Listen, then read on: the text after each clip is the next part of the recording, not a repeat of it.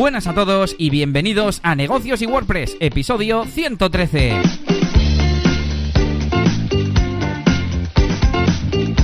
Bienvenidos una semana más a este podcast de emprendimiento, de marketing, de WordPress, en el que hablamos de todas estas cosas relacionadas con ser autónomo, con hacer SEO, con utilizar plugins y muchas cositas más de eh, los negocios digitales.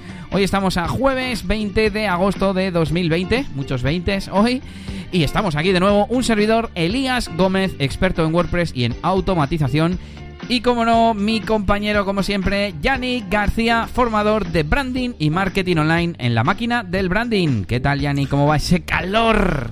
Pues eh, aquí aguantando, aguantando un poquito el, este caloret y sudando mucho, yo no sé, porque otras semanas ha habido más calor incluso, más sol, no sé, pero no sudaba tanto. Y no sé, estos días estoy, uff, no sé, me, me ha colado.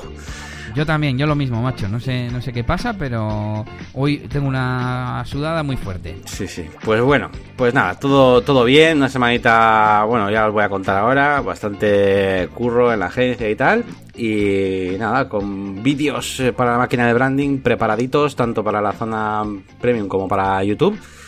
Y, pues, bueno, preparaditos, renderizándose. Así que, que encima se me, acaba de colgar una porque no tenía espacio en el disco y tengo que volver a iniciar. Así que a ver si mañana viernes podemos tener nuevo vídeo en el, en el canal. Y nada. Yo también, yo también tengo semanita más animada, que veo que tenemos un montón de contenido, aunque bueno, el mío es de enumerarlo y no tengo muchas reflexiones, pero bueno, eh, lo tenemos más cargadito de la semana pasada, que seguro que alguno pensó, 37 minutos de episodio, esto tiene que estar mal. ¿Cómo no puede ser que Negocios y WordPress dure tan poco? Bueno, a ver si hoy no nos pasamos de la hora. Así que vamos con, bueno, estaba apuntando las noticias, las Reye News, y la única que tengo es que hoy, al parecer, ha estado Gmail, Google Drive y algún servicio más de Google caído. He visto que era trending topic, también gente de mi timeline diciéndolo en, Twitter pero a mí me ha funcionado bien todo el día, no sé a ti. Sí, yo no, a ver, no estoy todo el rato con, con ello abierto, eh, pero todas las veces que he accedido no, ni, ningún problema, vamos, ni a Drive ni a, ni a Gmail. Yo he entrado al sitio este de status donde te muestran el estado de los servicios y sí que tenían incidencias y tal. Naranja, me imagino que rojo será más chungo. Y, bueno, pues os dejo un enlace al tweet que he puesto y para que miréis el... Vamos, he dejado enlace también a, a la página esta del estado de los servicios. G Suite Status Dashboard. Mira, ahora están, ahora están todos en verde, están todos bien, pero Gmail ha estado caído un buen rato. A ver, primer apunte a las 7 y media de la mañana y a la 1 y 10 solucionado. Así que 6 horitas de caída de, Gmail eh, y otros servicios que habrán tenido lo suyo también. Ya me, nos contáis en los comentarios si, si os ha afectado o no esta caída de Google. Y tengo más noticias eh, WordPresseras, cómo no, noticias WordPresseras, que son eh, una novedad de ACF con su nueva versión 5.9.0, Advanced Custom Fields, que trae unas cuantas novedades interesantes. Han mejorado la interfaz con una barra de navegación horizontal uh -huh. para acceder más rápido a pues las herramientas, etcétera ahora el campo de búsqueda estaba disponible, o sea, está disponible porque antes no lo estaba. Antes había que dar al botón de buscar, se te abría el campo, el input para introducir la búsqueda y luego le dabas a buscar, algo así. Sí. Um, han quitado eh, la sidebar y han metido nuevas columnas eh, cuando estamos viendo el listado de grupos de uh -huh. de los field, field, groups, y ahora tenemos pues más información en esa tabla que está, está bien. Uh -huh. eh, y ahora una cosa que me interesaba a mí, a ver a ti, se va a poder duplicar filas en el repeater y en el campo flexible content, que es así parecido, para poder decir, pues una fila igual con todos los mismos campos hijo. Uh -huh. Ah, pues sí, claro, muy bien es como duplicar un post, pero muchas veces en lugar de tener post tenemos en un repeater de, de Advanced Custom Field y así lo duplicamos. Y bueno, un montón de novedades, os dejo el enlace en las notas del episodio, como siempre, por si le queréis echar un vistazo. A ver, no solemos comentar esto, pero bueno, me lo encontré por ahí, me parecieron novedades interesantes uh -huh. y ahí quedan para, para el recuerdo. Y la otra sería un pequeño drama press o VP drama que sería la llegada de WordPress 5.5, que llevamos semanas hablando, y el problema que está habiendo con jQuery Migrate. A ti, no sé si has visto alguna vez este script de jQuery Migrate, así a la española, eh, que el GTmetrix, por ejemplo, te dice, oye, que aquí tienes este script que no se está minimizando, no sé qué, pero este script o que da problemas a veces y tal, o algún problemilla pequeño en el pasado. Eh, bueno, pues resulta, mm, me he enterado esta semana, casualidad, eh, en, en qué consiste. Mm, resulta que desde hace tiempo migraron la versión de jQuery eh, a versiones más nuevas, pero eh, como había plugins y temas que no utilizaban las nuevas versiones sino las viejas, esta librería te permite utilizar esas versiones viejas como si estuvieras utilizando jQuery antiguo, algo así. Tampoco soy un experto en JavaScript o en jQuery. Y, y bueno, pues ¿qué pasa? Que en WordPress 5.5 han quitado la librería de Migrate. ¿Y qué pasa? Que hay gente quejándose y diciendo que WordPress se ha roto, que hay que poner un plugin que habilita de nuevo esta librería, etcétera, etcétera, y WordPress que malo. Y es en plan, no, no, es al revés. WordPress está intentando mantener versiones de cosas actualizadas. Es un tema que viene desde 2013, o sea que han tenido siete años los desarrolladores para, para migrar sus, sus desarrollos a las nuevas librerías. y, y, bueno, pues eso, eh, justamente además ayer vi un vídeo que lo explicaba desde este punto de vista, eh, erróneo, vamos a decir. Eh, hoy he visto un tuit que era como desde mi postura, ¿no? De, pero ¿qué estáis diciendo de que WordPress? WordPress no hace las cosas mal, hombre. y de hecho, eh, el plugin que ha salido para seguir manteniendo esto es del propio equipo de WordPress. O sea que venga, como siempre os dejamos una herramienta para seguir manteniendo las cosas antiguas. Y poco más. Bueno, todo esto y curiosidad además, que justamente la semana pasada, en un hilo que eh, no sé quién inició, pero preguntaban por plugins, ¿qué plugins utilizáis en todos vuestros proyectos? Ah, sí. La gente iba men mencionando uno, dos, tres, y vi uno que era Remove jQuery Migrate, y dije, a ver. y resulta que lo explicaba un poco, ¿no? Hay una librería antigua que tal y cual. Y dije, ah, pues ya está. Además, me busqué eh, un snippet que lo iba a compartir aquí. Pero ahora veo que no hace falta. un snippet que deshabilita el registro de este de este script. Uh -huh. Siempre y cuando no tengas plugins que utilizan esas librerías antiguas de jQuery, esas funciones o lo que sea antiguo, pues no, no pasa nada. Y una librería menos que cargas, ¿no? Claro. Y, y, justo lo conozco y al de 7 días me doy cuenta que ya no va a hacer falta. claro. A ver, yo entiendo la parte de que, bueno, pues evidentemente la gente utiliza todo tipo de módulos de repositorio y tal, y pues bueno, pues eh, vale, pues va a haber, va a haber problemas, pero casi casi WordPress lo que tendría que hacer es casi casi quitar del repositorio todos los plugins que no tuvieran que no tengan el código actualizado eh, o no o no quitarlos vale pero sí poner un aviso o alguna cosa uh -huh. porque entiendo que habrá gente habrá usuarios que no son pues eso no son desarrolladores no tienen mucha idea pero igual pues a un momento dado tienen algún error y no saben muy bien por qué es y claro usan ahí eh, libremente todo tipo de plugins que hay en el repositorio y eso no siempre te asegura que esté todo, vamos, no es como el sello de calidad de Nintendo, ¿no? Que tienen los japoneses para que hacen una revisión ahí que flipas de cada elemento que está, o en la Store, ¿no? De Apple también hacen un poco, yeah. un poco eso, ¿no? Sí. Eh, entonces, bueno, pues quizás pues podría hacer, hacer eso, o si no, pues chico, pues nada, pues utiliza cosas más normales o que estén más actualizadas. Es que no sé qué tipo de, de errores daba, entonces no sé cómo yeah. de graves eran como para decir, pues este plugin fuera porque es un agujero de seguridad o lo que sea, ¿no? Uh -huh. Ya, ya. Eh, en el vídeo que vi ayer, eh, no quería mencionarlo más, pero bueno, eh, ponía el ejemplo de que no funcionaba el botón de añadir nuevo eh, producto a un pedido de WooCommerce. Y yo pensando, ¿cómo puede ser que eso tan básico, entre comillas, no funcione? Y en una instalación de pruebas que tengo, eh, lo probé. No, bueno, de hecho, en la de. En, la web de Nelly, que no hemos hablado de ella todavía aquí. eh, lo probé. Digo, a ver, ¿está esto actualizado a WordPress 5.5? Sí, el WordPress también actualizado y no daba ningún problema. Entonces, el problema, Será otro el conflicto, conflicto. lo estaba generando otro plugin, claro. claro. Y no, es que, eh, por ejemplo, no funcionan cosas como esta. Y claro, sí. lo, mi, lo mi plugin de Add to Cart Ajax o lo que sea. Sí, o, sí. O cualquier cosa, sí, sí. Claro. Bueno, el caso es que, mm, que, sé, que esa es la explicación para que sepáis de dónde viene. A mí me parece bien eh, eso, pues bueno, como con el editor clásico, bueno, pues os ponemos un plugin para que os lo podáis poner, pero de, de, de mm, nativamente viene con Gutenberg. El que quiera buscar, que busque. Y esto es un poco lo mismo. El que quiera usar cosas viejas, que busque el plugin, no al revés. Que en el core venga una cosa para soportar cosas viejas. Correcto. Eh, ¿Y qué más? Pues nada más. Eso, también que la gente sepa eh, quién es el causante y bueno, pues, pues uh -huh. si veis algo así, que para que le digáis, estás equivocado. Pues nada, pues muy bien. Bueno, yo novedades realmente no, no, no, no tengo ninguna. Eh, voy a comentar por encima dos, porque me he acordado ahora mismo básicamente. Y una es que han actualizado en CrocoBlo, ya sabes que tenemos el plugin de Jet Smart Filters para hacer esos filtros y tal. Pues lo han actualizado para ser compatible con Gutenberg, con lo cual ya sabíamos, hemos visto hace poco que, los, que todos los módulos estos de Listing Grid y todo eso los podemos insertar desde Gutenberg. Pues ahora también el Jet Smart Filters, ¿no? Y, y se puede hacer ahí, bueno, hay un vídeo ahí donde se ven, eh, pues hacen dos columnas en Gutenberg, en una pone un Listing Grid y en la otra pone un, un Smart Filters y, y todo esto sin salir de, del editor, ¿no? De bloques. O sea, com compatibilidad en el sentido de que un bloque añades un bloque que es los filtros, ¿no? Eso es, sí, sí. Y lo gestionas todo desde ahí. Bueno, sin más, una pequeña tontería. Um, y luego, como mucho, comentar así muy rápidamente por encima una cosa que el otro día te dije, oh, pues nos ha olvidado mencionar esto y tal, y es el cambio de nombre de, de Twitch, que, ¿Ah? que creo que es una cosa, bueno, no es, no, es, no es una cosa importante dentro de nuestro sector así del programa de, los, lo que somos a hablar, pero sí que es una empresa importante y es un cambio de marca eh, importante, lo han cambiado a... Um, ya no me acuerdo. ¿A, ¿Cómo era? Amazon, Prime, Prime, este, Prime, Prime, Gaming. Prime Gaming. Prime Gaming.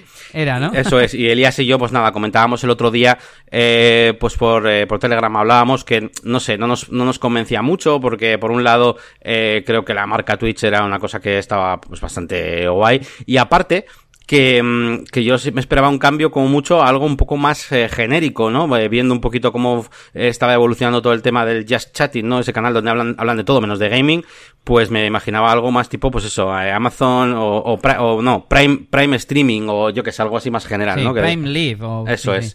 Así que bueno, sin más, por comentar un poco así por encima y por si algún marquetero nos quiere dar su opinión sobre este cambio de, de naming, y nada, pues os vengo un poquito a contar mi semana, que aunque parece que son un montón de cosas, Elías, eh, voy a pasar muy rápido por ellas. Lo más importante, así novedoso para mí, es que me ha tocado cambiar de, de trabajo, porque la persona que ¿Eh? dedicada, no, la persona que se dedica al tema de comercial y a la gestión de proyectos con los clientes y todo eso, pues está de vacaciones, está dos semanas de vacaciones, ah. con lo cual me he quedado yo con estas funciones. Y nada, pues en principio, pues todo bien, ¿no? Al final yo ya he sido gestor de proyectos durante muchos años, y lo único, pues igual estoy haciendo algunos pequeños cambios y cuando vuelva la otra persona va a decir, ¿pero qué es esto? Por ejemplo, eh, he estado poniendo el, bueno, puse Boomerang, eh, lo que comentamos otro día en el podcast para lo de, eh, para todo el tema de, de insertar eh, lo que es la agenda, el calendario de Google en las en los emails, pero no me ha molado, no me ha gustado y me ha gustado mucho más Calendly, que no lo terminé sí. de probar en su momento y me parece una pasada, está súper guapo. Ah, así que he puesto eso. Sí, sí, ¿me vas a decir algo? Pero Calendly, Calendly te permite insertar en Gmail de alguna forma, es que eso no lo he probado. Sí. Eh, Siempre, he, puesto... he usado la, la, URL. Eso es, sí, sí, puedes hacer eso o, y luego de seguido eh, instalar una extensión para Chrome. Eh, mm. Entonces, eh, cuando estás redactando el email tienes tres botones. Dos son un poco absurder, pero bueno, te inserta una imagen como si fuera una captura de pantalla de tu disponibilidad.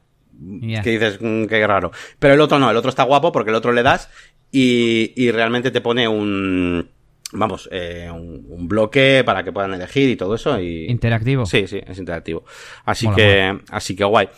Y, y nada, pues realmente pues, estoy teniendo una semana bastante tranquilita con otros proyectos, las llamadas que entran pues las paso ahí en Asana y tal. Es, es raro a veces porque, claro, contesta el mismo técnico que va a realizar la tarea.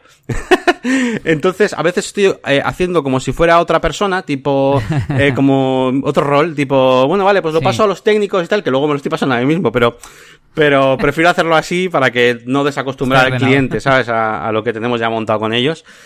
Y, y, bueno, de momento bien. Algún pequeño problemilla ¿eh? con alguna reunión comercial, usando por ejemplo Whereby, que el cliente no se podía conectar. Me decía, es que no tengo, eh, me dice que no, no se puede conectar porque no tengo, eh, no me detecta micrófono y cámara. Digo, pero tienes micrófono y cámara. Me dice, no. Digo, pues, pues ¿Ninguna nada. De las dos? No, no. Y bueno, pues. ¿Y cómo, cómo pretendía hacer la reunión? Claro, y de hecho, de hecho es más, fíjate, hasta, hasta en el email se lo había puesto, le digo, hombre, tendrás que tener micrófono y cámara, y le, y le he puesto además entre paréntesis, al menos micrófono, para que podamos estar, así que... Y nada, pues no tenía, pues lo hacemos desde el móvil y te hago la, pues una reunión de cómo usar WooCommerce, ¿eh? básicamente. Uh -huh. eh, vale, no sé qué tal. Y luego, bueno, o si no, usa, tú tienes auriculares y tal, lo ponía, pero no sabía configurarlo, no sabía decirle a Chrome que lo permitiera, no, no le salía el típico yeah. pop-up, no sé, mucho lío. Sí, y al final he utilizado el teléfono como medio de comunicación del audio, de, de, enviar audio. Sí, y, al final. y ella pues ha entrado sin cámara y sin micro realmente a, al Whereby.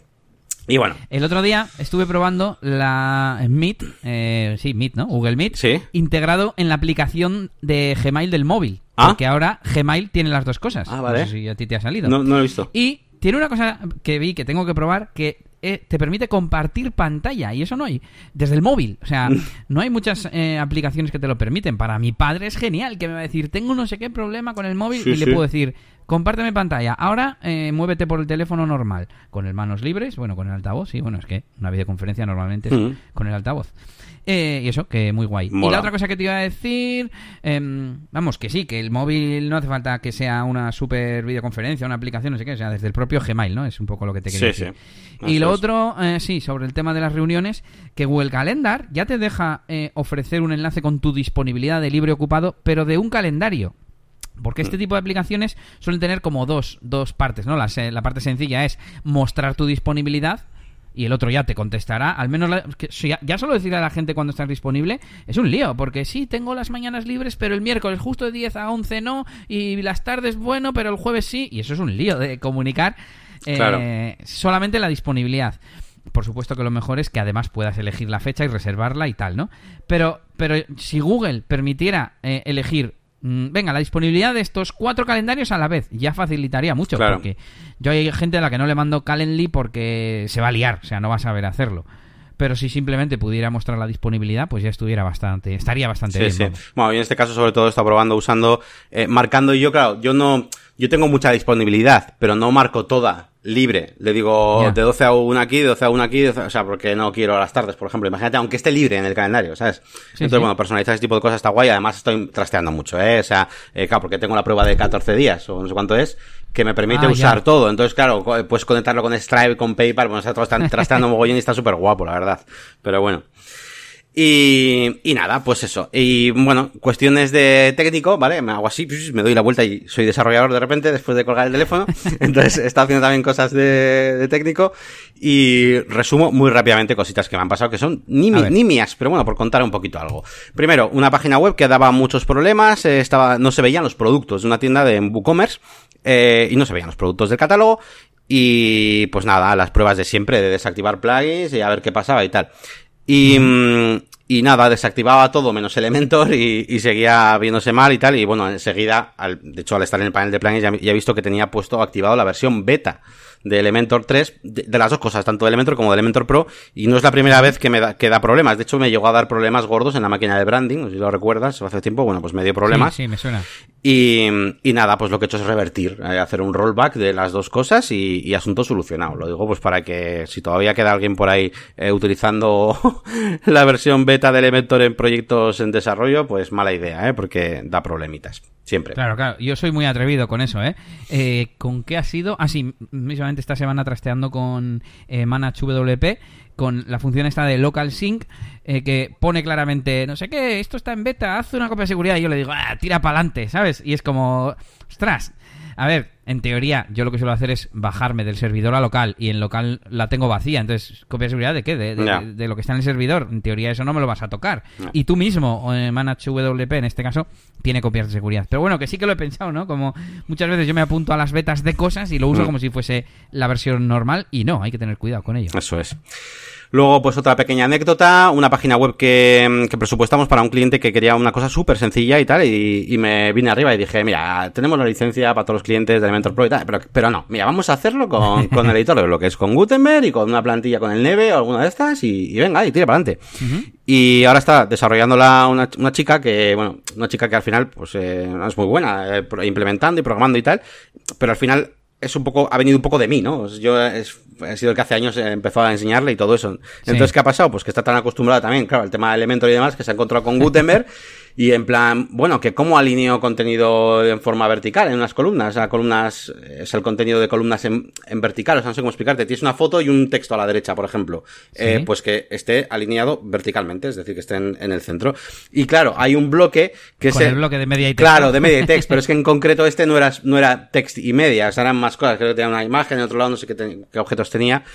Hmm. Y que no he sido capaz. Vamos, evidentemente puedes utilizar cosas, puedes utilizar el blocks con o mil movidas que quieras Sí, y se puede hacer. CSS o clases cuenta, CSS, claro. pero no me he podido hacerlo con el Gutenberg. Y yo creía que ya sí se podía, porque sí que me sonaba haber visto tipo eh, como que lo añadieron después, pero efectivamente lo que añadieron fue esa posibilidad solo dentro de ese bloque de media y text. Así que nada, me queda un poco ahí plof, tipo, joder, pues qué rollo que no se puede hacer esto, que no le estoy pidiendo aquí una animación ahí de Elementor, no, no, es alinear verticalmente, ¿sabes? Tampoco, pero bueno. ¿Y en, ¿Y en Elementor se puede? Sí, sí, sí, cualquier columna, sí, sí. Vale, y aún así estoy pensando, pero alinear cosas verticalmente, eh, pero igual no son todas igual de altas. O sea, ponme un caso de uso que no lo veo. Pues por ejemplo, tienes un bloque.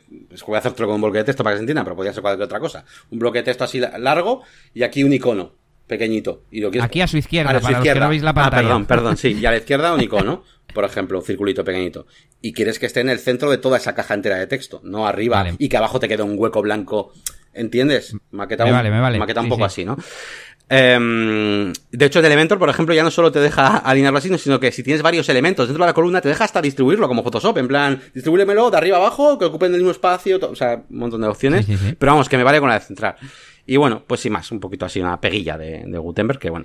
No sé si Editor's Kit lo permitirá, mm, aunque Editor's Kit es más, sí, bueno, sí. Seguramente habrá algo, sí. Como gestionar el responsive, te pone guías, te hace un montón de utilidades, o sea, no te añade bloques ni mm. nada, pero utilidades de, ese estilo te, las permite. Claro. Tengo muchas ganas de hacer un artículo para mí mismo, eh, de en plan, venga, Gutenberg, ¿qué permite hacer? Esto, esto, esto. y ahora, ¿qué necesito? Cosas así que se suelen hacer eh, pongo Editors Kit y pongo, ¿qué podemos hacer con Editors Kit que sea interesante? Esto, esto, esto, esto, esto y esto. Claro. ¿Qué, no podemos hacer? Que necesitamos otro plugin, esto. Porque, porque no me lo sé, no me lo sé. Yo al final en este caso no he querido liar la movida, porque además me vine arriba y dije, ah, sí, una cosa sencilla, pues así, ya está, no sé qué. Entonces no le he querido liar a la chavala con Editor Kit ni nada y le he dicho, mira, pues no se puede, chico, pues eh, es, sencilla la web, pues es sencilla la web y ya está. Punto, tampoco le hacía falta 100%, eh, ¿vale? Porque no era el ejemplo que te estoy poniendo, era un poco, bueno, no queda del todo mal, aunque estuviese línea arriba. Así que bueno, lo he dejado ahí un poco estar. Eh, ¿Qué más cosas me han pasado? Eh, había un cliente que me ha venido con, bueno, pues con un email que le han mandado los de AdWords y parece ser que le han rechazado los anuncios porque detecta código eh, contenido malicioso, ¿no? pone, ¿no? Y te me mandan un email, te dicen, oye, pues detectamos código malicioso, malware o software malicioso. Em, que incluso eh, en el email, que es un poco un email automático, pero bueno, en el email dice que en, ese, este caso particular, los enlaces, estoy leyendo, ¿eh? los enlaces maliciosos que le brindo en el archivo adjunto no pueden verse en el código fuente de su sitio web al inspeccionarlo, dado que se encuentran alojados en la plantilla o los plugins que has utilizado para crearlo. Normalmente cuando compramos una plantilla para utilizar WordPress o sitios similares, puede tener su código direcciones de páginas web que tienen datos de clientes, interfieren, no sé qué, bla, bla, bla, bla. Bueno, yo eh, luego explica básicamente que si una vez que tú has comprobado que la página web eh, tiene todo seguro y está todo bien, pues que si les mandas unas capturas, que ellos se hacen cargo de, forma manual para inspeccionar tu caso y decirte exactamente lo que tienes que hacer y tal. Y he dicho, bueno, pues vale. He hablado con, con el cliente y lo que, como lo he un poco gestionado a modo director de proyectos, ha sido, y le he dicho, mira, voy a hacer una pequeña inspección eh, gratis, rápida, de 5 minutos, además es un cliente nuestro y tal, em, y te digo, a ver por encima, si vamos a tener que hacer muchas cosas o pocas. Entonces, lo que he visto es que tenía el WordPress 4.6 o 4.7, algo así, PHP 5, no tenía SSL, eh, un montón de plugins sin actualizar. Entonces, claro, eh, yo le he dicho, a ver, puede ser por muchas cosas. Eh, he pasado tu web por Virus Total, no sé si conoces la web, sí, esa. Y también la he pasado por la de navegación segura de Google, la de Transparency Report, no sé si conoces, bueno, es una, herramienta de Google. Pues una herramienta de Google que mm, es como para inspeccionar sitios web y los quita de, su index y tal, y detecta si tiene mm, pues, códigos maliciosos o lo que, lo que sea, ¿no? Entonces, ni en la de Virus Total, ni en esta, ni siquiera con el WordFence que he probado, no me acuerdo cuál ha sido que he probado, me ha detectado que tuviera nada de código malicioso. Entonces, yo le he dicho, es muy posible que sea que tienes código o sea, desactualizado, que no tienes SSL, sobre, eh, es, muy posible que sea esa, por cierto, eh, o varias cosas. Entonces, bueno, lo que he dicho es, vamos a hacerte eso, con un bono de horas te ponemos la web bien, porque eso lo necesitas sí o sí, porque tu web está mal así, y luego eh, pruebas otra vez. Y en el caso de que no te dejen, como en el email pone eh, que, lo, que se hacen cargo ellos y mandas captura de que está todo correcto, SSL y demás, además te lo pone así, pues entonces ya nosotros nos cargamos, lo hablamos con ellos y ya verás cómo al final pues lo solucionamos. Así que bueno, a ver, ya os contaré. No, no, no sé, hasta ahí, ah, hasta, ahí he llegado. Sí, mañana tengo que pasar el precio del bono de horas y bueno, ya os contaré a ver cómo termina esto o si os ha pasado alguno de vosotros, pues a ver cómo lo habéis eh, solucionado. Porque claro, si es malware, pues ya lo sabemos, pero cuando no tiene o parece no tener, pues no sé qué más cosas podemos hacer. Por cierto, has dicho Google AdWords. Que, ya es Google Ads solo. Es verdad. Eh, pero, es Google AdWords eh, o es Google Ads? O sea, ¿es para mostrar anuncios o es para... porque es el destino de un anuncio? Es el destino de un anuncio. Vale, es, el destino de un anuncio, sí, sí, sí. Ok, ok. Google Ads. Vale, y... ¿Qué más? ¿Que tienes más cositas? Venga, más, más paso rápido. Eh, he estado añadiendo eh, cositas que te... Bueno, pues a, un WooCommerce, eh, por ejemplo, el típico RedSys, pasarela de pago de RedSys, pasarela de pago de Bizum, eh, que bueno, dentro de la propia de RedSys tienes la opción de Bizum y los datos son el mismo, el FUC es el mismo, esto es todo el mismo, solo que utiliza otro plugin, o sea, así de claro, y se configura muy sencillo. ¿Y qué más? Eh, el módulo de correos, por ejemplo, eh, que he estado configurándolo, es un módulo que va bastante bien y además no tiene un configurador per se de los precios de los envíos, sino que utiliza los que tú hayas puesto en el sistema en WooCommerce envíos normales Sí. y tú luego desde el módulo de correos tú le dices, vale, eh, de los paquetes que tienes contratados, tipo pack 24, no sé qué, o lo que tú tengas de correos, ¿a cuál Sí. corresponde este envío que has puesto en el, en el configurador nativo de WooCommerce? Entonces, bueno, pues sí, los enlazas. es bastante sencillote. Sin más, ya está. Eso es una tarea. Eh, una cosa interesante, un cliente que me, bueno, un cliente que además es suscriptor de la, de la máquina de branding y bueno, ya sabéis que yo desarrollos fuera de la máquina de branding, o sea, fuera de mi agencia no hago. Entonces, bueno, lo pasé a la agencia y a veces pues nos contacta, ¿no? Forma parte, él tiene una agencia de marketing y a veces pues quiere ayuda y tal. Entonces quería hacer un, una página web o quiere hacer un proyecto donde haya un formulario de registro pero bueno, de hecho que haya dos formularios de registro y que cada uno de ellos, cuando alguien se registre, se lo registre como un rol distinto. ¿Vale? Eh, porque va a haber diferentes roles y van a poder hacer diferentes cosas, publicar diferentes tipos de contenido y de artículos y demás, ¿no? Eh, claro, él de hecho me había comu- comunicado al principio, jo, es que, bueno, la, la realidad es que es el administrador de la página web, luego realmente el que va a aprobar a ese usuario eh, antes de que se meta, ¿no? Eh, Entonces le he dicho, bueno, si es en ese caso tampoco habría mucho problema porque aunque se registren con un formulario normal, que se metan con sus, como suscriptor, luego ya el admin ya lo cambiará al que quiere. Entonces, bueno, Sí, si son pocos usuarios los que se van a ir registrando. Claro, claro. Eh, y de hecho, los formularios de CrocoBlock eh, no te permiten hacer esto, ni, ni el de ni el JetForms, ni el eh, ni el que tiene para register eh, user. Em, no te permiten elegir lo del, lo del rol, ¿no? Entonces, bueno, he estado buscando herramientas eh, y luego os las voy a decir en herramientas. Son formularios que sí permiten hacer esto. Eh, pero bueno, ya os adelanto que, por ejemplo, el, el registro, el formulario, eh, los formularios de Dynamic Content, ¿vale? Del plugin este tan chulo que estoy utilizando últimamente, eh, que bueno, no es un, no es un widget, realmente es, mejora el, el formulario de Elementor Pro, permite la posibilidad de asignar un rol a, a esos registros. Pero aparte he encontrado un par de plugins gratuitos que te permiten hacer también esos formularios. Como no, estoy ahí dándole cómo, cómo se haría por, por código, ¿no? Manualmente, entre comillas. Y al final, pues añadir un campo a ese formulario de registro y luego guardarlo. Bueno, si fuera un dato del usuario, guardarlo en el usuario, iba a decir, pero en este caso que es el rol, asignarle asignarle el rol eh, a, a la hora de registrarlo. Me imagino que eso se podrá. Hmm. Bueno, no lo veo, De, no lo veo de hecho, buscando un poquito de documentación he encontrado mucho mucho código que yo enseguida abría y cerraba pestañas. Pero, eh, pero me refiero a que, que hay. Hay otras veces que no. Hay otras veces que no encuentras nada, pero esta vez sí. O sea, tú encuentras. Ya, ya, así que se va a poder hacer como dices tú. Eh, Vale. No sé si te has dime. saltado según el orden la de exportación de productos. Ah, sí, bueno, esto es una tontería que igual la gente no sabe, pero es que me han, me han llamado para decirme, oye, eh, ¿hay alguna forma de que me puedas pasar un CS, un archivo de Excel con los productos que tengo de mi tienda online y con sus categorías y tal?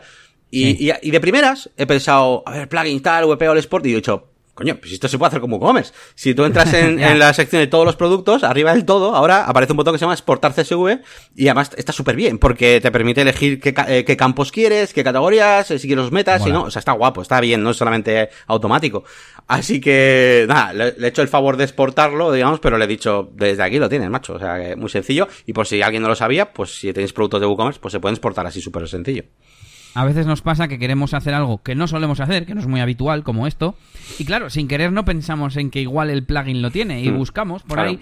Y si tienes suerte, hay un artículo que dice, pues sí, con el propio WooCommerce. Pero si no te encuentras con un plugin del repositorio Claro, o con fácil. cosas raras y es en plan que lo tiene. Sí, y sí. quizás a veces podríamos buscar restringir esa búsqueda a voy a ver si el plugin lo tiene aunque o sea ya no me refiero buscar visualmente en los ajustes sino buscar en Google eh, WooCommerce Native Export por ejemplo ¿no? Sí, sí, eso es. Bueno, en este caso además, claro, el problema es que lo metieron hace no demasiado, yo creo, esa, esa opción. No me suena que hubiera estado hace dos años, por ejemplo.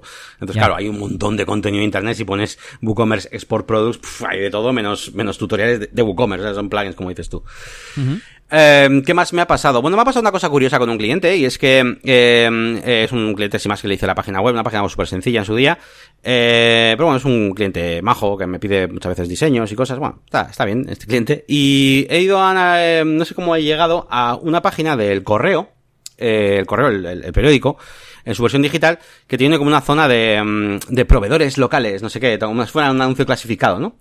Eh, y he encontrado ahí como a ese cliente y he ido a hacer clic en la página web y me ha llevado a otra web que terminaba en .com.es y era una especie de clon en el sentido de mismo textos, mismos contenidos, pero la web súper, pues, pues más guarrilla, más rollo páginas amarillas, bueno, más sencillota, ¿no? Sí. Eh, indagando un poco ahí, porque no tenía firma, ¿no? Era esto que pone abajo desarrollado por páginas amarillas, no, no era nada de eso. Powered, powered by. Entonces, investigando un poquito, me he dado cuenta de que, bueno, pues el, el desarrollo era Local Digital Kit, ¿no?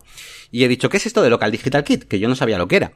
Y Local Digital Kit es una especie de, de es que no sé ni cómo llamarlo, de, de subempresa o de equipo de desarrollo o algo así, del grupo Vocento, que hace todas las páginas web incluidas dentro de los packs de publicidad eh, que hacen a sus clientes. Yo hace no mucho estuve, eh, no sé si te lo conté, en un hotel que dan estas típicas charlas del correo, por ejemplo, donde te dicen, tenéis que hacer mucha publicidad, mira, si contratáis nuestros packs para el periódico, te ponemos un banner, eh, no sé cuántas impresiones, publicidad, un enlace, una web, ¿vale? Pues esa web es la que, mm, la que te hacen.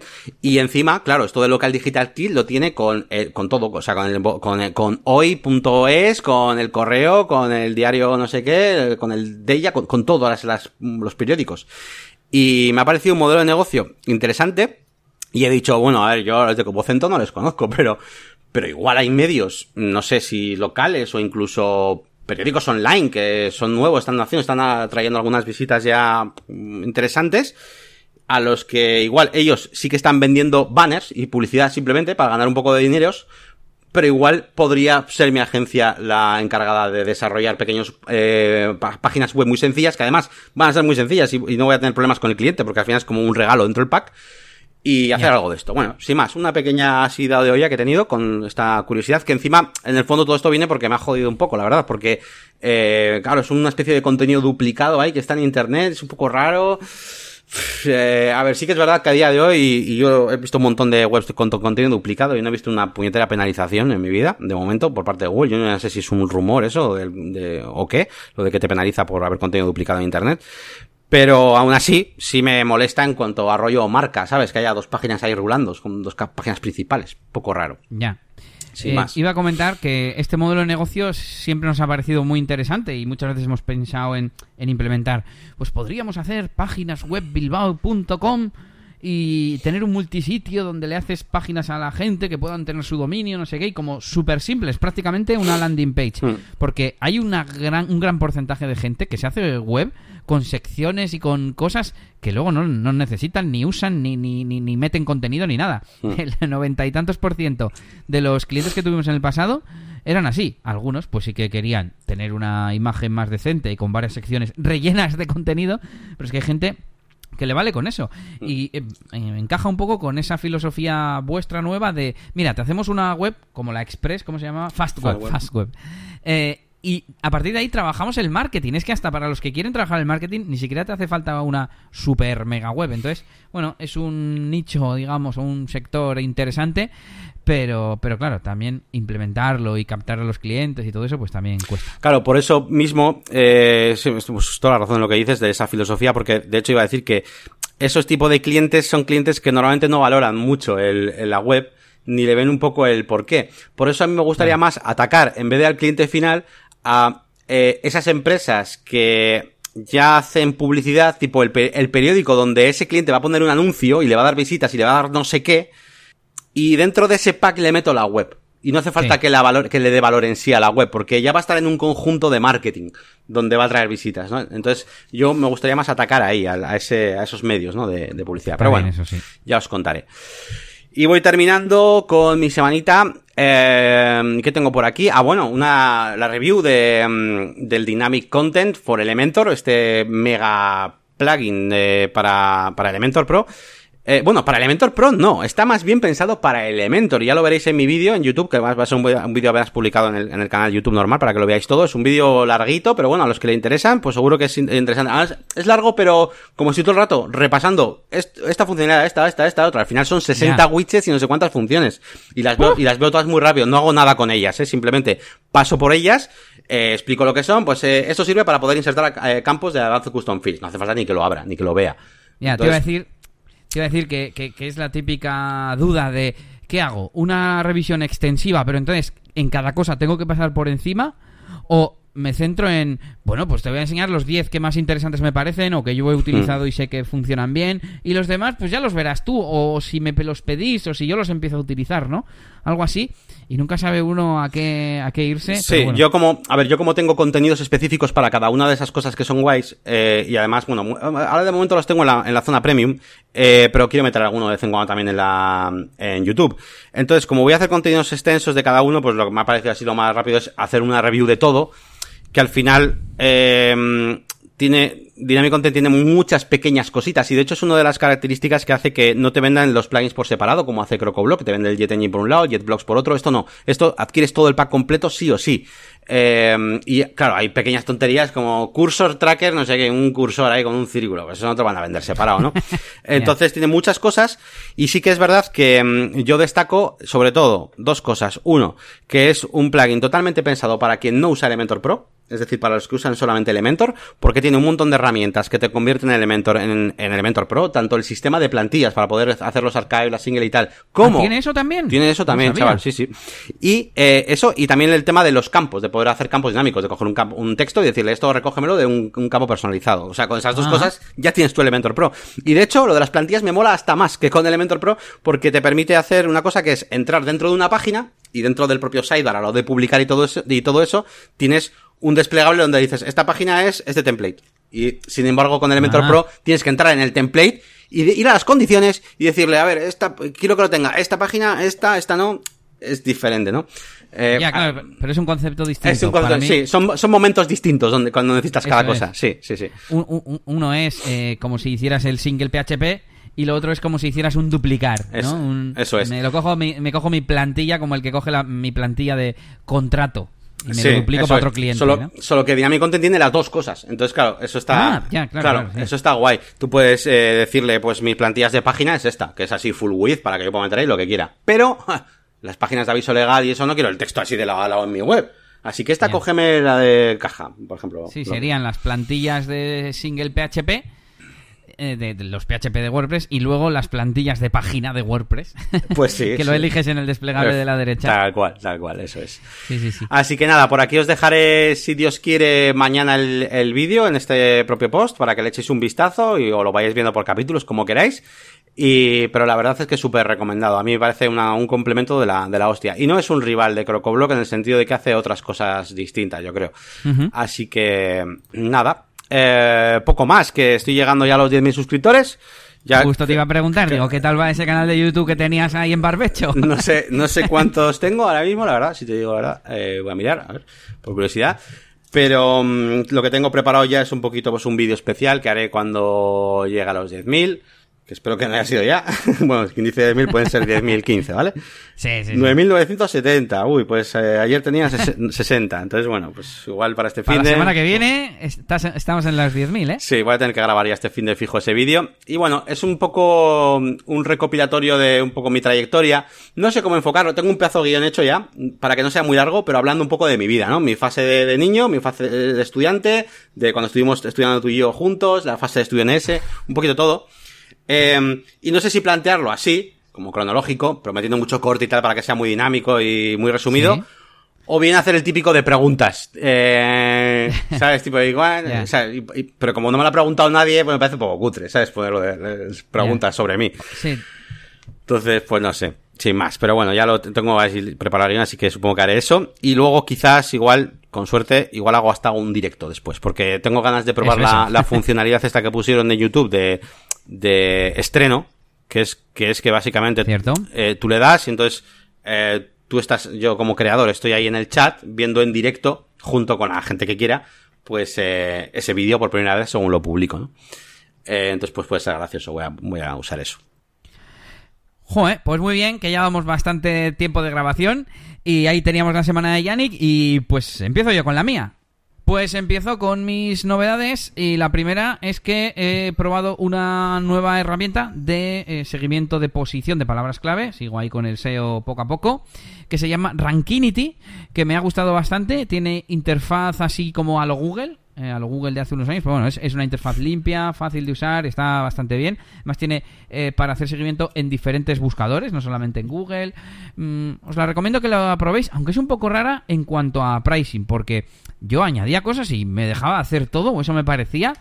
Y me fui a pricing y me pone como que es de pago, pero por uso. Y me voy a billing y me pone como que tengo saldo negativo, como que les debiera dinero. Y es en plan, ¿por qué me lo dejas usar entonces? Bueno, un poco raro en cuanto a eso.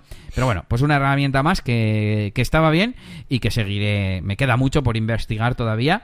Eh, para decidirme por las mejores herramientas, porque aunque me gusta mucho Cocolice, mmm, tengo la sensación de que si busco herramientas especializadas acabaré encontrando una, mejor suite de, de herramientas. Pero bueno, sin más, lo he probado y que le echéis un vistazo si queréis.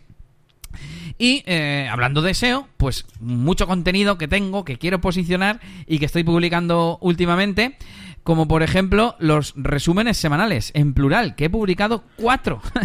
Llevaba un montón de tiempo sin publicar, porque esta faceta de, de blogger, vamos a decir, o de curador de contenidos la tengo un poco abandonada y lo bueno es que tenía un montonazo de enlaces para publicar, con lo cual los pude hacer muy temáticos, los resúmenes, ¿no? Uno específico de contenido recomendado, pues vídeos, podcasts, etcétera, que me han gustado.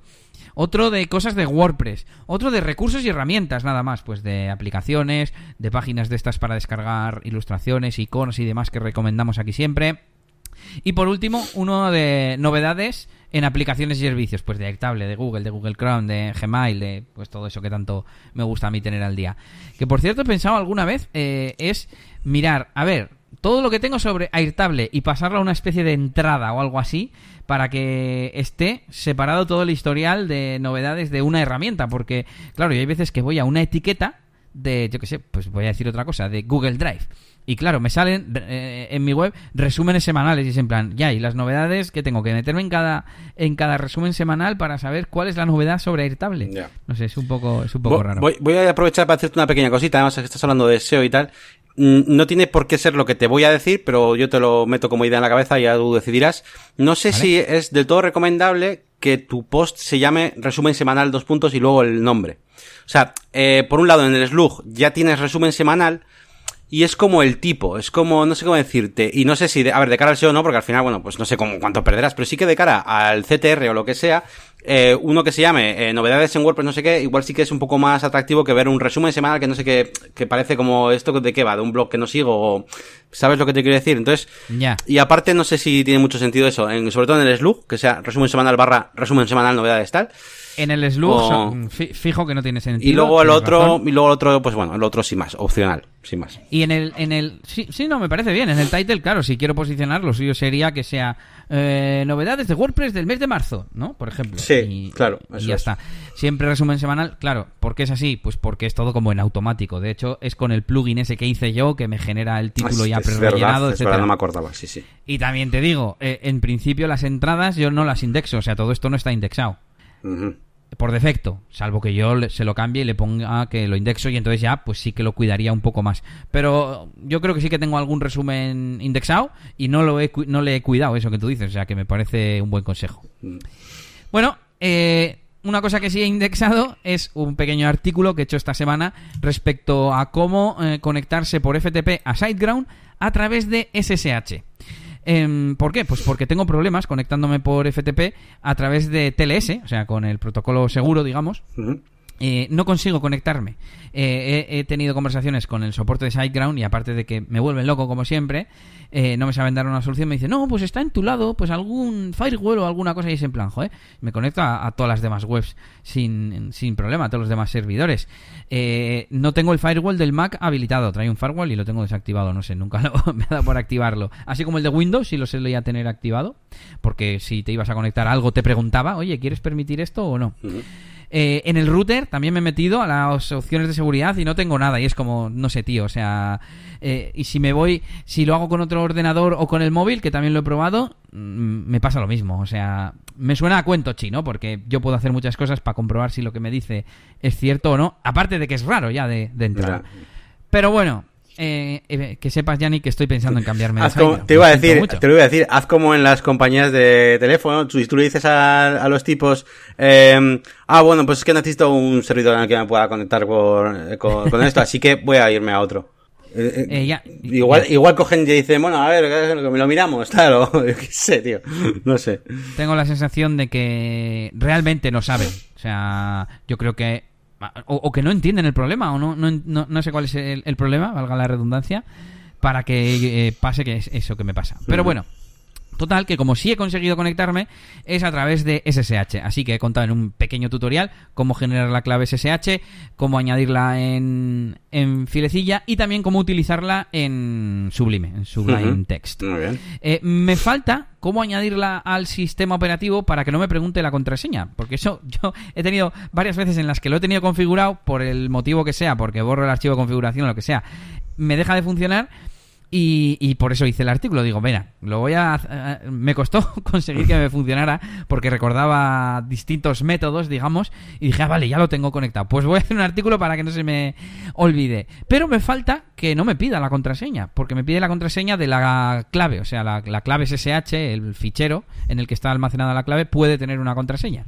Y me la, y me la pide. Y eso, pues cuando lo haga, eh, lo añadiré al tutorial, digamos, o al articulillo. Y si alguien sabe cómo hacerlo y me ahorra la búsqueda en Google, pues que nos lo cuente en los comentarios. Bien, bien.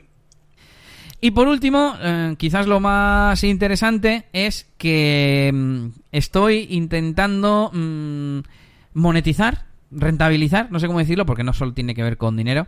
Eh, bueno, sí, es de dinero, qué narices. Eh, todo ese contenido que tengo y se están como unificando distintas campañas, proyectos, corrientes o cosas que he ido empezando como en un punto común, ¿no? He empezado como a ver la luz esta, esta semana. Em, las transcripciones que estaba haciendo en los episodios más vistos o más escuchados de, de mi podcast.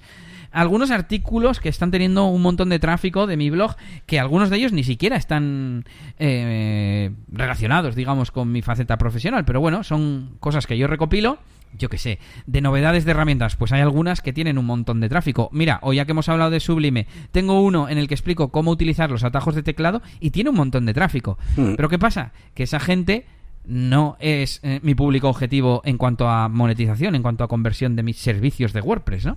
Claro. De hecho, seguramente sean desarrolladores o, o gente que se mete código y bueno, sí, puede que haya algunos que me quieran contratar, pero no tienen por qué, ¿no?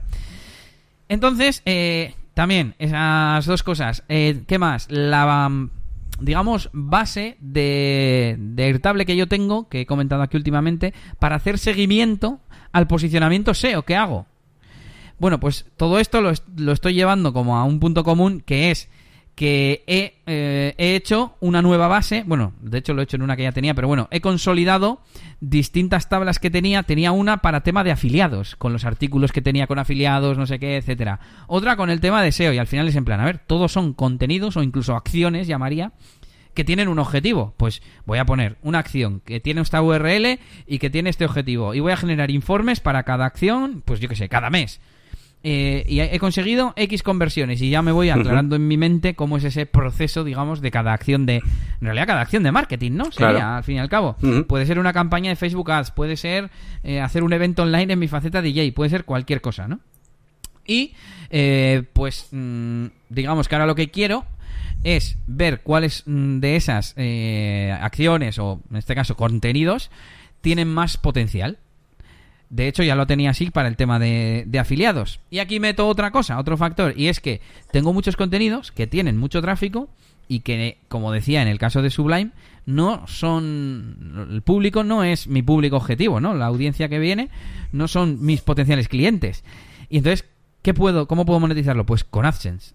Voy a empezar a poner selectivamente en artículos individuales anuncios de, de AdSense, como hice en el de memes del coronavirus, ¿no? De, de mi faceta de, de DJ, que si lo hubiera hecho desde el principio o me estoy acordando cuando hubo pues una noticia eh, mala aquí en Bilbao de un DJ que, que había agredido a su novia y yo le tenía registrado en mi web y tuvo un montonazo de tráfico durante dos semanas esa ficha. Pero igual 5.000 visitas. Bueno, no sé si es un montonazo de tráfico, pero vamos. Mucho, mucho más de lo habitual. De hecho, es una de las URLs más visitadas del año. Y, y- y, claro, la gente que llegaba allí no era mi público objetivo, ni me iban, muchos ni se iban a descargar mis sesiones, ni iban a leer nada más. Solo querían, buscaban información a ver quién era ese tío. Pues a esos les tenía que haber mostrado un anuncio. Bueno, de hecho, podría haber hecho, haber ampliado un poco de biografía sobre el DJ, que no lo hice. Eh, claro, tampoco lo, lo vi como una oportunidad, entre comillas, de negocio, ¿no? Para que sirva a la gente que busca, pero de paso, si me clicas en el AdSense y a mí me llega algo de dinero. Bueno, pues casos como este, mm, que voy a sumar SEO, más seguimiento de campañas, más reaprovechar tráfico, más, bueno, reaprovechar tráfico, poniéndoles AdSense sobre todo, y creo que estoy adquiriendo muchos conocimientos con todas estas investigaciones y estos proyectos que comento o iniciativas que, que bueno, que creo que pueden llevarme a buen puerto. Muy y bien. eh, el primero que he hecho ha sido con, con aquel eh, episodio de podcast que fue el primero que hice una transcripción automática, que es el artículo que más visitas ha tenido en los últimos tiempos en mi página, en mi blog. Y claro, me pasa lo mismo, la gente llega allí y se marcha. Porque mucha gente es buscando, pues eso, de lo que va el artículo, cómo descargar vídeos de internet, ya vale, y qué me importa mí WordPress o que tengas un podcast de WordPress, pues no me importa una mierda. Y, pero lo que igual sí consigo es que clique en un anuncio. Pues un poco lo que decíamos antes, ¿no? Y lo, he, le- lo que he hecho ha sido eh, editar la transcripción, porque era la automática, mm, como si fuese un artículo. Eh, he escuchado el podcast y todo para eh, re-redactarlo, cambiar el formato, poner párrafos, etcétera, etcétera. Y he intentado también utilizar las palabras más, bus- más buscadas, que al menos según Search Console era Telegram Bot YouTube. Eso era lo que más le interesaba a la gente. Así que he modificado un poquito el título para incluir, por ejemplo, la palabra YouTube. Bueno, ninguna de las tres estaban, porque yo lo enfocaba más genérico a descargar vídeos, redes sociales. Pues bueno, luego ya durante el contenido sigo mencionando redes sociales, Facebook, Twitter, bla, bla, bla. Y, y a ver qué tal, pero estoy bastante seguro de que va a subir de, de tráfico. Está Y- bien, sí, sí. Y a ver, son un poco la, la filosofía o el- la idea que me rondaba por la cabeza era el mejora constante, mejora constante, eso es lo importante. Eso es. Así que, a ver qué A- tal. a- Y le... Dime. No, iba a decir que le he metido cinco anuncios de AdSense eh, manualmente. Ya está. Eso es. No, te iba a decir que, no, es que tengo aquí la página abierta. Has cambiado el title, eh, pero luego en el contenido, eh, claro, no, esa, esa no aparece como título. Claro, título, título es el episodio, ¿no? Es 159, segunda opinión, tal. Vale, eh, ¿qué te iba a decir algo? Ah, sí, que bueno, que los, a los propios anuncios ya se encargan de que sea interesante, que hagan, o sea, de encontrarte esa, ese, ese tema que tiene que ver un poco con, para que alguien le haga clic. O sea, a mí, yo he entrado a tu Sí, página y tengo un anuncio de Crocoblock. en serio, ¿eh? Así. Otro, de tácticas de crecimiento de un e-commerce, de SEMrush. Eh. Web UI Components, del tool, UI Toolkit y otro de SEMrush, de personalización de marketing, Bueno. hacia, hacia dónde va y, y por qué tenerla en cuenta. O sea, bueno, son cosas que a las que yo haría clic muchas veces, ¿no? Sí, sí. Eh, así que, bueno, pues está, está bien, está bien. Ya te iré contando porque pretendo... mm, a ver, claro, sí, es lo que siempre digo. Si pretendo llevar el seguimiento semana a semana de todas mis acciones y artículos de marketing, me muero. Pero bueno, de vez en cuando sí que traerte, pues yo qué sé, pues lo que digo, mensualmente, ¿no? Mensualmente sí que puedo hacer seguimiento de mis campañas o de las más importantes, o al menos de las que esté trabajando, ¿no? Mira, que esa es otra duda. No me lo había apuntado, pero eh, estoy pensando en añadir otra, mm, no sé si tabla o no sé, eh, para saber, claro, yo voy haciendo seguimiento mensual de o semanal o lo que sea de, de visitas o de el rendimiento, ¿no? De cada artículo, de cada campaña. Vale, pero me gustaría también saber por qué ha mejorado o por qué ha empeorado, o sea, ver los cambios que hago a la vez al lado de los resultados. Entonces no sé si hacer una tabla de mm, mejoras o acciones que yo hago en esos contenidos o, o directamente eh, la tabla que es que yo he llamado informes llamarla mm, registro, ¿no? Y que sean tanto los informes como las acciones y así verlo junto, no sé. Tengo que pensarlo, pero estoy seguro de que los marketers tienen herramientas para esto, ¿no? O, lo hacen todo con el Excel. ¿O qué? No, no, eh, claro, hay infinidad de CRM super por rollo como el HubSpot o cualquiera de estos que tienen ahí, vamos, pues hacer ahí maravillas. Igual que también hemos descubierto hace no mucho, yo por lo menos lo he descubierto hace no mucho, que por ejemplo herramientas como MailChimp tienen ahí dentro para hacer virguerías también de marketing. Bueno, pues así, ese tipo de cosas en herramientas propias ya de marketing, pues eh, sí que las tienes, claro. Sí, sí. Ya, pero claro, centrándome un poco más, claro, eh, MailChimp o estos te dan sobre todo de las campañas o de las acciones que haces dentro de la herramienta. Pero yo me refiero más a un sitio, imagínate, SEO Tracker, pero no tracker de las posiciones, sino tracker de, tu, de tu proyecto, ¿no? Donde tú metas proyecto SEO tal y tengas las URLs, las posiciones, no sé qué, pero también una zona de las cosas que tú vas haciendo. Por ejemplo, Cocolice, eh, en el historial de las páginas, sí. que puedes filtrar, a ver, pues mi página y mejoró el, eh, el title cambió, por ejemplo. Vale, pero son cosas que detecta la herramienta. Me refiero que tú pudieras decir, bueno, a ver, si, evidentemente, si me detectas que he cambiado el title, pues no me hace falta ponerlo manualmente, pero yo qué sé, decir, pues cambié las palabras clave, o no sé, no sé, algo manual que tú puedas decir, o añadí las etiquetas altas a las imágenes, yo qué sé. sí, sí, sí, sí, ya te entiendo. Sí, sí, igual que te lo pone de la competencia, ¿no? Que te pone, oye, este tío ha cambiado el título, tal, sí, sí, sí, hacer un seguimiento de tu proyecto, sí, sí.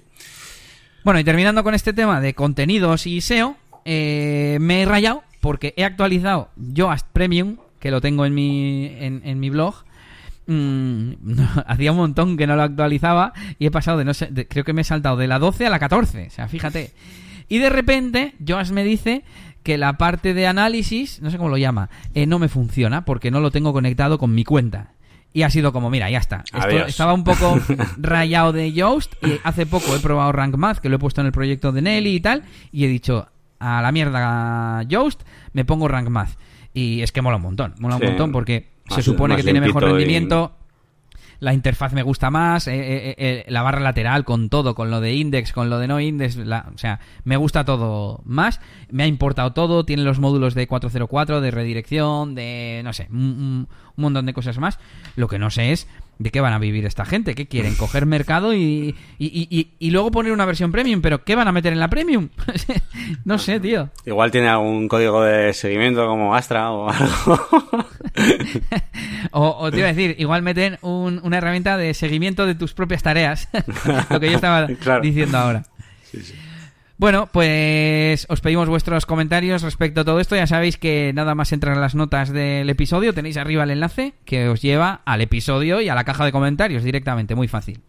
Y termino con un par de tonterías de, de Elías DJ, del proyecto de DJ de discoteca.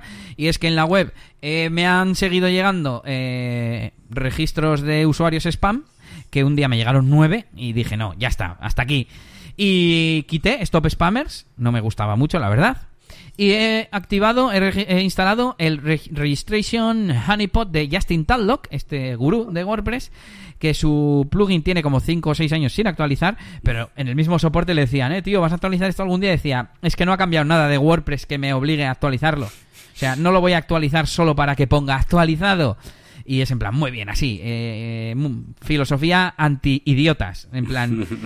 Y me gustó y dije, me lo voy a poner. Y de momento no me ha llegado ninguno más me echo de menos ver un sitio donde ponga ha habido un intento de registro y lo he rechazado. No, este plugin es de esos que no tiene panel de control ni tiene nada. Mm.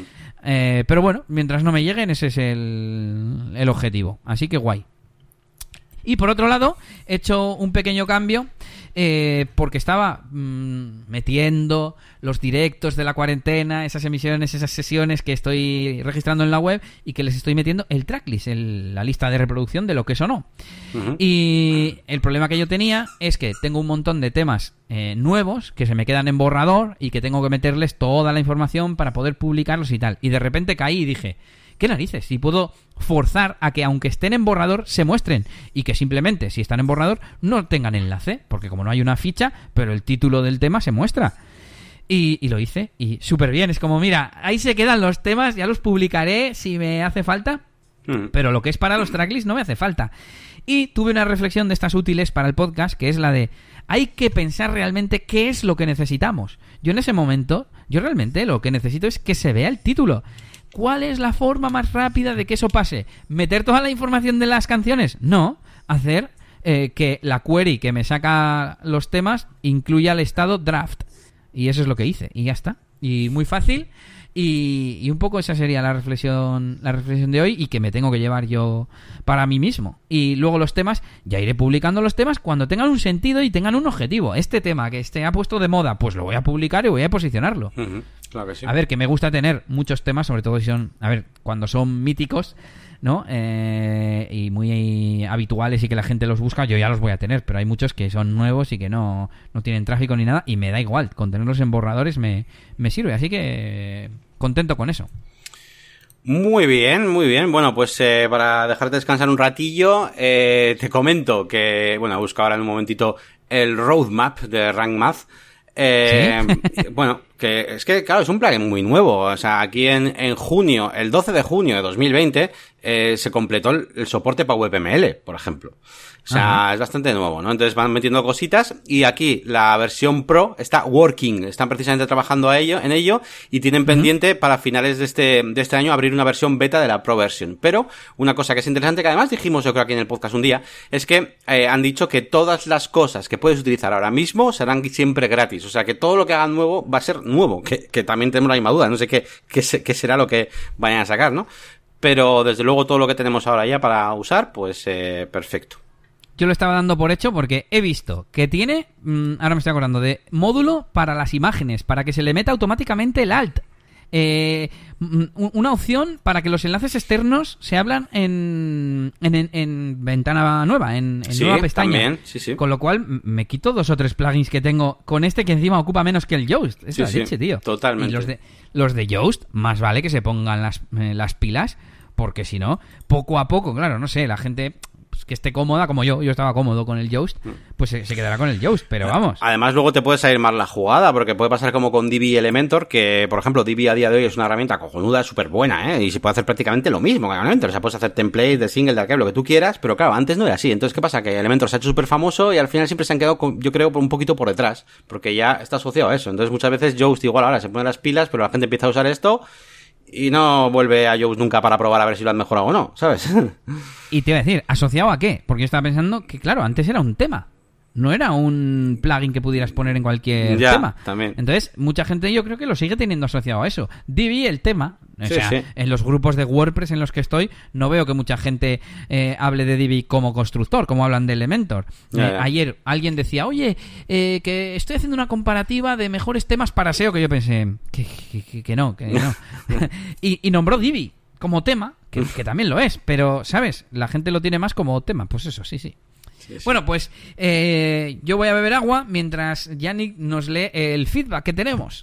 Venga, pues vamos eh, con ese feedback. Esta semana tenemos eh, Alberto Melgar que nos dice: Hola, me encanta vuestro programa, es una maravilla. Estoy suscrito a la sección premium de Yannick, pero he hecho en falta una formación sobre cómo desarrollar un podcast tan cojonudo como el vuestro. Si me pudierais orientar al respecto, os lo agradecería. Estoy interesado en crear uno de mi temática sectorial, enología y enoturismo. Enhorabuena y un saludo. Pues eh, bueno, mucho- muchas gracias por tu, por tu mensaje, Alberto. Y mm, pues la verdad es que es un contenido pues bastante interesante, bastante fácil Sí. para, para hacer, ¿no? Te iba a decir que podemos hasta dedicar un pequeño programa, o sea, un pequeño espacio del programa un día para hablar sobre esto. Eh, y casi casi hasta, hasta, podría ser hasta contenido para mí, para la máquina de branding, rollo, pues cómo hacer una web de podcasting, ¿no? Cos- cosas a tener en cuenta y tal. Eh, no sé, o sea, me refiero, ¿por qué no hemos hecho algo así antes, no? o sea, si sabemos de esto, ¿no? Yo, Pero- a modo de chiste, de chascarrillo, te iba a decir, veo que esto va a ser un curso que voy a tener que hacer yo para la máquina del branding. Ah, pues sí, pues podría ser también. Bueno, yo no lo estaba viendo como una zona premium, ¿eh? pero estaba viendo como un vídeo. Además, creo que es una cosa guay para el canal de YouTube en, en abierto, porque creo que es una cosa que puede captar gente y que es como muy así general, ¿no? Como, sí, están de moda los podcasts, etcétera. claro, he hecho una página, he hecho un vídeo sobre cómo hacer webs de hoteles y cómo hacer webs de no sé lo que sea, ¿no? Pues por cómo no hacer la página web de tu podcast, ¿no? Estaría bien. Oye, ¿podrías hacer un master masterpress? No, me salía un masterpress de webs de podcasting o algo así. Pues sí, sí, sí. No sé, no sé. Eh, ¿Sabes también? Es que yo lo veo tan fácil, entre comillas, que... No, pero hay sea- detalles, hay detallitos, ¿eh? Porque claro, la página web es así, pero entre que luego, pues, cómo hacer, cómo manejar los feeds, tal, pequeños truquitos que no son obligatorios, pero que son pequeños detalles que nos hemos ido dando cuenta ya con el tiempo, y bueno, tú Sí, algunos ya ¿Cómo, sabías. cómo agregarlo a Spotify, por ejemplo? Por ejemplo, ese tipo de detalles yo creo que están, están guays. Sí, que yo pongo en Google eh, add podcast to Spotify y ya está, y sigo El, asistente, pero hay gente que hasta eso le tiene miedo o no sabe buscarlo, o, ¿sabes? O no se le ocurre, sí, sí. No se le ocurre que en Spotify hay podcast, por ejemplo, ¿eh? que, te, que te lo digo, que yo hace no mucho tiempo tampoco te creas que sabía que había podcast en Spotify. ¿eh? Bueno, pues gracias Alberto por tu consulta, tomamos buena nota, aunque eh, no sé, salvo que lo hagamos en un podcast no entra dentro de nuestra agenda actual, pero es, es buena sugerencia. Bueno, a ver, a ver, paren las rotativas. Que ahora al terminar el podcast nos hemos puesto a buscar, digo, me suena que tenemos pendiente hablar de esto o algo así. Y me ha dicho Yannick, yo creo que ya hemos hablado. Y efectivamente, tenemos un episodio, el número 35, que se llama Podcasting en WordPress y ahí explicamos todo. Así que os dejamos también el enlace en las notas del episodio y en especial para nuestro amigo Alberto Melgar, para que vea cómo eh, pensamos nosotros que se puede hacer y se debe hacer un podcast en WordPress. Y con esto nos vamos a las herramientas. ¿Qué nos traes esta semana, Yannick? Bueno, pues como os he dicho antes, os traigo eh, plugins para poder eh, crear formularios de registro en WordPress, pero que además permitan esa selección de rol para eh, que cada formulario pues tenga su, su rol, ¿no? De asignado. Entonces, bueno, uno de ellos es User Meta, User Profile Builder and User Management Plugin. Eh, bueno, es un plugin eh, bastante bueno para hacer formularios de registro. Tiene una versión eh, de pago que hace más cositas, pero la versión gratuita mm, ya te permite directamente hacer eh, lo que, lo que estamos hablando, ¿vale? Así que no, necesitas la Pro. Y el otro que os recomiendo se llama eh, Registration Magic, eh, Custom Registration Forms and User Login, ¿vale? Es otro, otro plugin para hacer formularios de registro y tal, con un montón de cositas también. Y, y bueno, sí que es verdad, a ver, sí que es verdad que ambos van a tener seguramente más cosas de las que vais a necesitar. Eh, por supuesto, además son para crear eh, formularios, entonces tienen pues eh, que si personalización en el frontend, que si mogollón de tipos de campo distintos, que si una zona para que tengan como una, que generen como una página para hacer la redirección y que les lleve ahí, bueno, o sea, podéis hacer muchas cosas, eh, pero bueno, es que en cuanto a nivel de plugins y que sean gratuitos, son las dos únicas funciones que he encontrado hasta que evidentemente me he dado cuenta de que uno de los plugins que utilizo yo muchísimo, que es el Dynamic Content, sí eh, permite que los formularios de Elementor Pro eh, tengan esa opción, los formularios de registro. Así que, eh, pues ahí os dejo esas recomendaciones. Pues mola, sí, muchas veces es el que se, más que, que un plugin sea mejor que otro, lo que sea, o, es tener el chip, ¿no? De, ah, pues mira, pues si necesito alguna vez yo algo así para un proyecto, eh, me acuerdo de los plugins que me recomendó Yannick. Ya buscaré en, negocios y WordPress si hace falta, ¿no? Bueno, yo vengo con dos herramientas rápidamente. Esta semana he tenido que reinstalar, porque había formateado y eso, que ya os conté, Resilio Sync, que es eh, una aplicación que sirve para sincronizar entre dispositivos carpetas sin pasar por la nube. Eh, o sea, no se almacenan los archivos en una cuenta ni nada. Es como sincronización directa con tecnología BitTorrent. Antes era BitTorrent Sync y mm. hicieron un, un spin-off de, la empresa. Y es que me encanta, la uso de vez en cuando, pero la uso eh, y me parece súper útil. Así que aquí queda la recomendación, que no sé cómo nos la había hecho todavía. Y os traigo un plugin que he descubierto esta semana, que es de José Conti, si no recuerdo mal, que se llama eh, Media Files Tools. Y tiene tres cositas que me gustaron eh, bastante. Una, te añade la columna en, en la biblioteca de medios la columna de... Eh, no, en la, biblioteca de medios no, en, la lista de entradas, la columna de la imagen destacada. Ah. Y además te permite añadirla. Que eso ya hay plugins específicos para esto, pero esto, además, este plugin te permite también ver el, tipo de archivo y el tamaño. Y te permite ordenar por tamaño en la biblioteca de medios. Que pensé, oh, ah, qué, guay, qué guay. Para encontrar eh, archivos que ocupan mucho. Que no sé si lo recomendé aquí, pero me acuerdo en un proyecto que utilicé un, un plugin que te muestra, eh, digamos, el directorio de, de uploads, de uploads eh, por, tamaño, como por ah, orden de tamaño, como con el WinDirStat, estos ah, programas que hay para ver el, disco como con en tamaño de árbol, ¿no? Ordenado por tamaño. Ah, pues mola, no, no conocía, no me sonaba, vamos.